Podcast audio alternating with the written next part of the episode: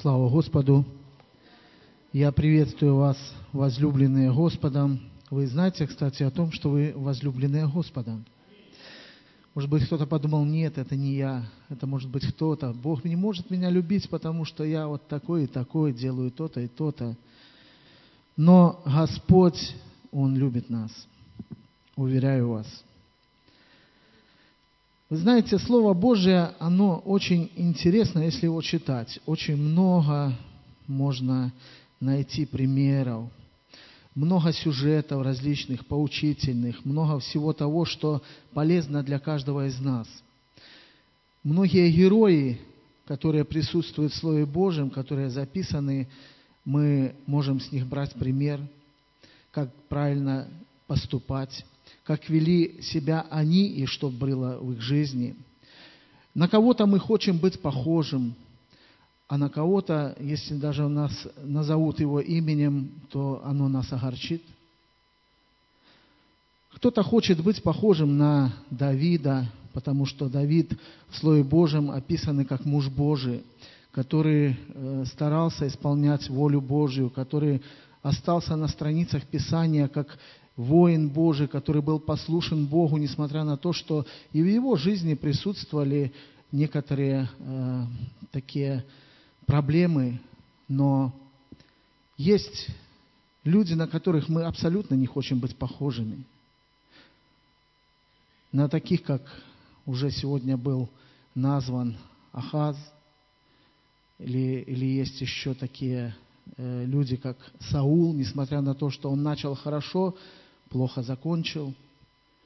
Иуда Искариот – это человек, который когда-то предал Христа, и если бы на нас кто-то сказал, что ты Иуда, то, наверное, мы э, приняли бы это как-то с горечью. Слава Господу, что это Слово Божие, оно осталось для нас, и сегодня, читая его, мы можем принимать в свою жизнь то, Слово, ту истину, которую Бог сегодня адресует каждому из нас. И сегодня Александр делился тем, что Господь положил ему на сердце. Я поделюсь тем, э, теми некоторыми э, местами Писания, некоторыми мыслями, что лежит на сердце у меня. Вы знаете, что в жизни человеческой, когда человек рождается, когда только начинает он уже немножко мыслить, у него строятся некоторые планы – и кто-то планы строит одни, кто-то другие. Но я назвал э, слово проповеди «став более высокие цели и достигай их». Мы можем видеть из Слова Божьего, что некоторые люди ставили планы, которые, достигая, они позже как бы разбивались. И одна из таких э, примеров – это жизнь Соломона, царя, которому Бог дал великую мудрость. Бог дал ему мудрость, Отец дал ему все необходимое для того, чтобы строить храм Божий. И написано, когда он строил храм Божий, то он был духовно ну, на высоком уровне. Он искал Бога, он приносил жертвы различные и так далее – но когда человек всего этого достиг, давайте откроем место Писания.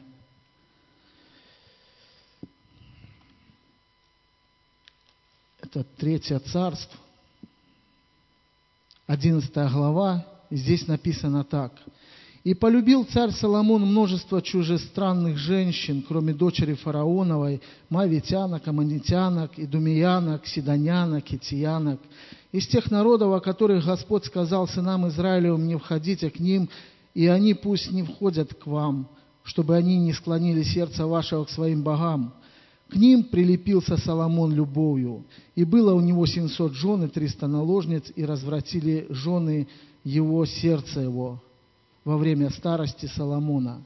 Жены его склонили сердце его и к иным богам, и сердце его не было более вполне предано Господу, Богу своему, как сердце Давида, отца его. У Соломона был план, и эта мечта, которую, которая была как бы всю его сознательную жизнь – это построить храм для Господа. Храм строился долгое время, и у Соломона эта мечта, она, она подводила, наверное, его э, каким-то целям. Он в сердце своем размышлял, как правильнее сделать, как угодить Богу. Он сделал очень много для храма, там всяких храмовых э, таких э, вещей, которыми нужно было служить Господу. И много-много всего золота, различных других драгметаллов было вложено в это э, создание. И эта цель, она была достигнута. Он начал строить свой дом. И также в свое время он достиг этой цели, и дом был построен. Написано, 20 лет строился и храм, и, и это все вместе, и дом его. Но цель была достигнута, мудрость, которую дал Господь, к нему приходили, написано, цари, искали как бы мудрости, искали встречи с ним. И все это в совокупности, оно как-то повлияло так, что в конце концов планов больше особых больших не было. Цели были достигнуты. И написано, что в старости он полюбил много э, чужеземных женщин мавитянок, аманитянок, всех тех, которых Господь когда-то запретил, чтобы Израилевы сыны женились. И они ввели его в идолопоклонство, и таким образом было падение Соломона. Если бы у него были еще какие-то более грандиозные планы, я думаю, что он бы достигал их и достиг. Но планов больше у него особых не было – но ну, давайте посмотрим мы на пример его отца. Его отец прошел всю жизнь, был храним Богом, несмотря на то, что он воевал, э, очень много сражался.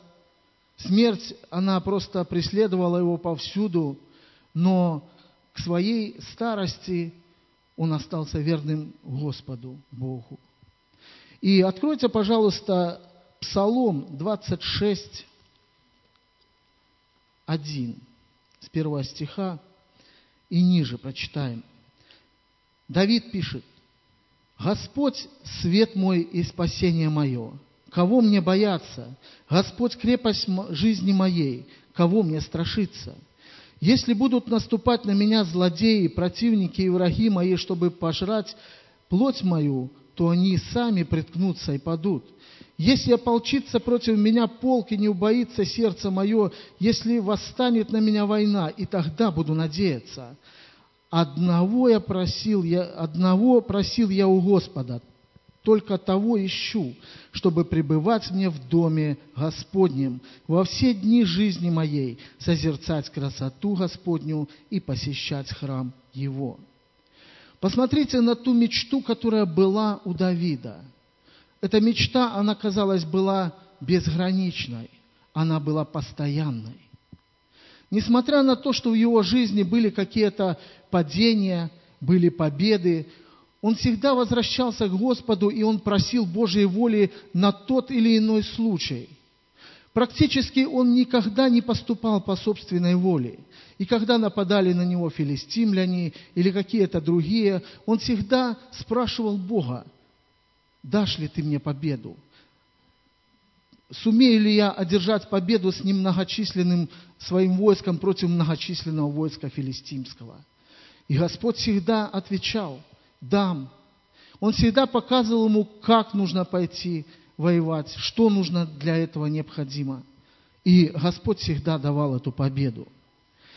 Вот тот то, что лежало в сердце Давида, это единственная такая мечта, которую выражена в четвертом стихе. «Одного просил я у Господа, только того ищу, чтобы пребывать мне в доме Господнем во все дни жизни Его». Наверное, этой цели за жизнь человеческую достичь невозможно, чтобы сказать, ну все, я достиг этой цели и уже буду заниматься чем-то другим. И я призываю каждого из нас, чтобы в нашей жизни мы ставили также цели, которые очень великие. Не просто сегодняшние цели, которые бывают в нашей жизни. Мы ставим цели после того, э, даже еще и когда мы неверующие были, ставили цели такие, как отучиться, пойти э, работать куда-то, жениться. А что дальше? И многие после того, как эти цели закончены, они просто попадали, кто-то спился, кто-то что-то еще случилось. Цель закончена, и жизнь, кажется, она просто потеряла свой смысл. Но цель высокая. Иисус говорил, э, мечтайте о горнем, размышляйте о горнем, но не о земном.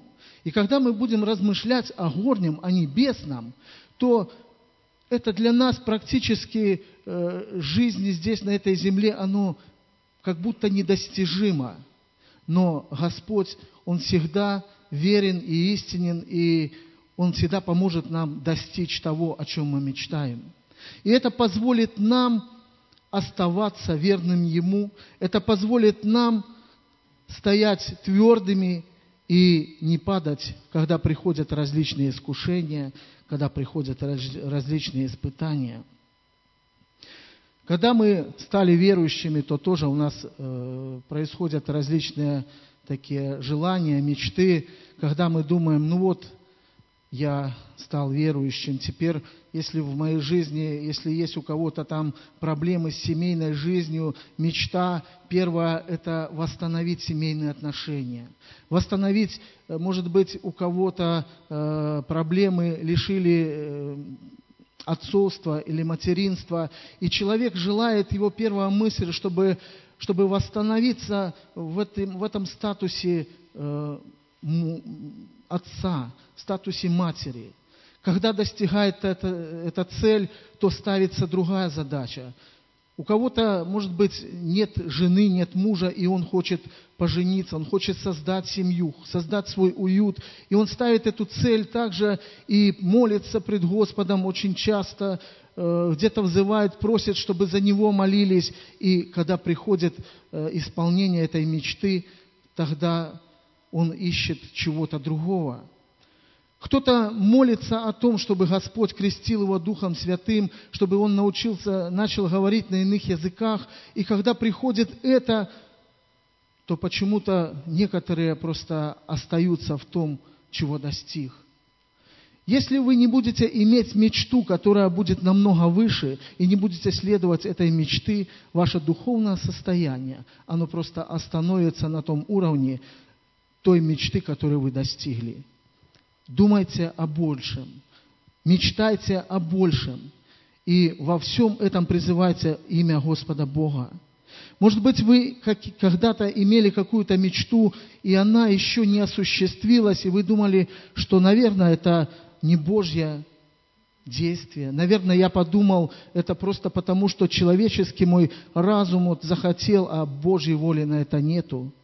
Но я хочу напомнить вам одно место из Писания, где, где мы можем взять пример.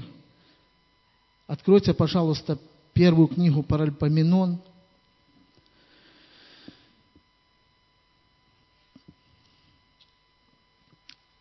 Пятнадцатую главу мы зачитаем, но прежде я э, кратко скажу о том, что было до этого – Давид стал царем. Желание его сердца было, чтобы внести э, Божий ковчег в город Давидов. До этого он находился совершенно в другом месте.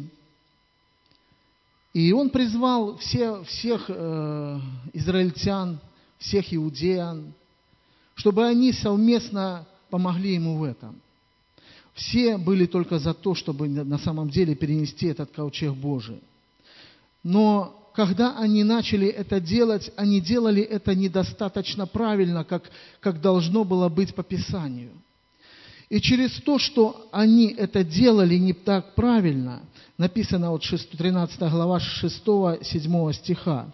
«И пошел Давид и весь Израиль, Кири, э, Кириаф и Рим, что в Иудее, чтобы перенести оттуда ковчег Бога Господа, сидящего на херувимах, на котором нарицается имя Его, и повез ковчег Божий на новой колеснице из дома Авинадава, и Оза, и Ахия вели колесницу. Давид же, был, Давид же и все израильтяне играли пред Богом из всей силы с пением на титрах и псалтирях, и, тимпанах, кимвалах и трубах. И когда дошли до гумна Хидона, Оза простер руку свою, чтобы придержать ковчег, ибо валы наклонили его, но Господь разгневался на Озу и поразил его за то, что он простер руку свою. И ниже написано в 12 стихе, что Давид устрашился Бога в тот день и сказал, как, мне, как внесу я ковчег в Дом Божий. И он оставил этот ковчег в доме Авидара, Гефянина. То есть вот такое было вроде правильное ну, желание сердца Давида. Все поддержали это. Они начали это делать, но не должным образом. Несмотря на то, что они повезли на новой колеснице, но в Писании написано, что его ковчег должны были нести левиты на своих плечах. И каким-то образом эта колесница, она наклонилась, и Оза простер руку, наверное, подумал, что я придержу, чтобы не упала святыня, но за это он был поражен и все увидели нечто неописуемое. Они увидели смерть, казалось, в добрых начинаниях, и они оставили. Как я внесу? Что делать? И Давид на этом остановился. Но прошло какое-то время, и 15 глава уже говорит нам совершенно другое, с первого стиха. «И построил он себе, э, он себе дома в городе Давидовом, и приготовил место для ковчега Божьего и устроил для него скинию. Немножко ниже там не написано о том, что он приготовил это место для ковчега. Они просто понесли, ну, поставим где-нибудь в городе Давидовом, но место не было приготовлено. Но здесь мы видим, что он уже устроил для него скинию, приготовил для ковчега. Второй стих говорит, что тогда сказал Давид, никто не должен носить ковчега Божьего, кроме левитов, потому что их избрал Господь на то, чтобы носить ковчег Божий и служить ему вовеки. То есть он понял, что левиты должны носить его, а не возить на колеснице. Наверное, это было не так э, легко, все-таки на колесницу поставил и валы везут, но это было другое дело – Третий стих написано, «И собрал Давид всех израильтян в Иерусалиме, чтобы внести ковчег Господень на место его, которое он для него приготовил, и созвал Давид сынов Аароновых и Левитовых, и сынов Каафовых». И ниже 12 стих написано, «И сказал им, вы начальники родов левитских, освятитесь сами и братья ваши, и принесите ковчег Господа Бога Израилева на место, которое я приготовил для него. Мы видим, что Давид понял, что для того, чтобы перенести святыню, нужно освятиться всем начальникам левитским, всем тем, кто будет участвовать в этом деле. И 13 стих говорит, «Ибо как прежде вы этого не сделали, то Господь Бог наш поразил нас за то, что мы не взыскали его, как должно.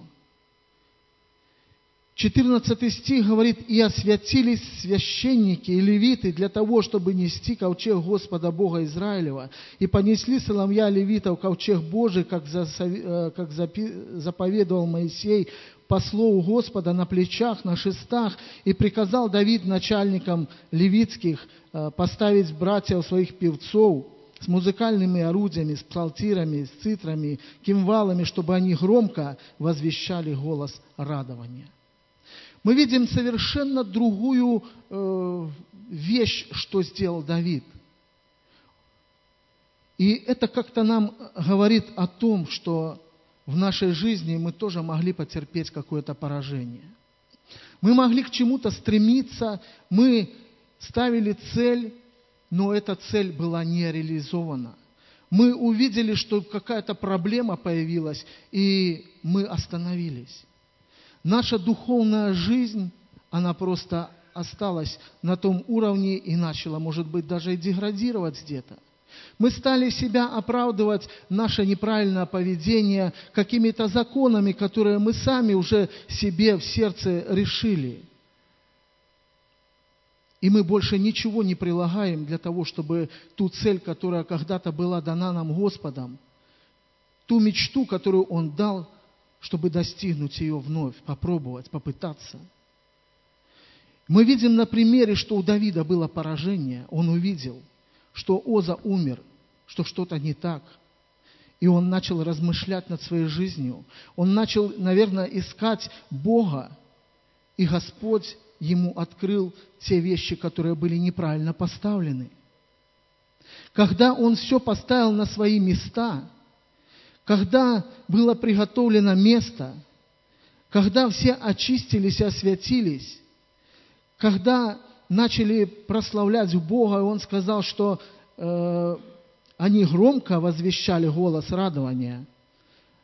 А помним ли мы, когда мы громко возвещали голос радования своего пред Богом?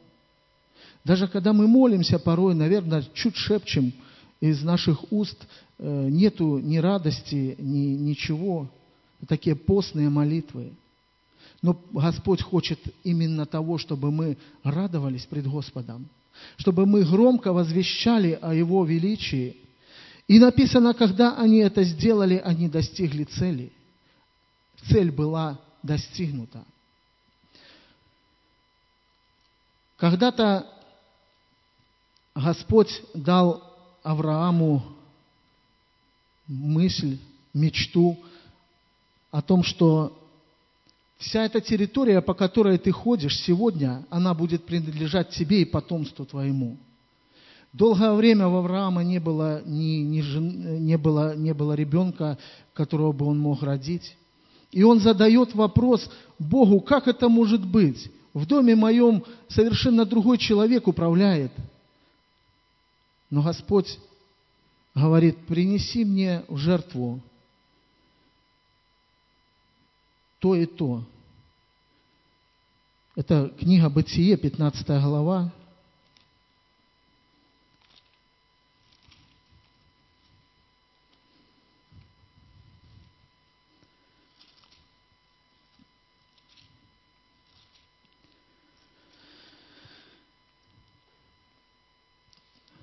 Он сказал, Владыка, почему мне узнать, 15 глава с 8 стиха, почему мне узнать, что я буду владеть ею, то есть землею? Господь сказал ему, возьми мне 33, трилетнюю телицу, трилетнюю козу, трилетнего овна, горлицу молодого голубя, ну и так далее и тому подобное. И дальше 13 стих говорит, «И сказал Господь Аврааму, знай, что потомки твои будут пришельцами в земле не своей, и поработят их, и, буду угнетать их, и будут угнетать их 400 лет. Но я произведу суд над народом, у которого они будут в порабощении, после всего они выйдут с большим имуществом, а ты отойдешь к отцам твоим в мире и будешь погребен старости доброй. В четвертом роде возвратятся они сюда, ибо мера беззакония Мареев доселе еще не наполнилась. Когда зашло солнце и наступила тьма, вот дым как бы из печи, пламя огня прошли между э, рассеченными животными, и в этот день заключил Господь завет с Авраамом, сказал, потомству твоему даю я землю сию от, от реки Египетской до реки Великой Ефрата. Мы видим, что Бог сказал Аврааму, чтобы он принес жертву. Давайте вспомним в нашей жизни, как достигали мы той цели, которой не добились. Приносили ли мы себя вот в эту жертву, что-то что мы жертвовали. Может быть, мы брали какие-то посты такие хорошие. Может быть, мы э, от чего-то отказывались от того, что нам дорого по сердцу, любо, и отказывались во имя Господа, чтобы достичь той или иной цели, которая была в нашем сердце. Если нет, то это хороший повод задуматься и поступить так. Потому что видно, что после того, как Авраам принес эту жертву, Господь ему дал обетование, он рассказал ему все, как будет, и заключил с ним завет. О чем я хочу сегодня сказать? О том, что в нашей жизни мы можем много чего пережить. В чем-то мы можем и, какие-то уроки брать от жизни. В чем-то мы можем, у нас могут опускаться руки. Этот Синахирим, о котором сегодня уже говорилось, лукавый, он может раз за разом к нам подходить и просто нам э, постоянно тыкать в том, что у нас не достигнуто той или иной мечты. И мы можем разбиться просто в этих мечтах и остаться, ну, не достигнув цели. Но давайте еще раз возьмем немножко терпения, попросим у Господа, примем правильные решения, освободимся, очистимся от всего того, что причиняет какую-то нечистоту для нас, и начнем делать ту, то Божье дело, к которому Бог приготовил нас.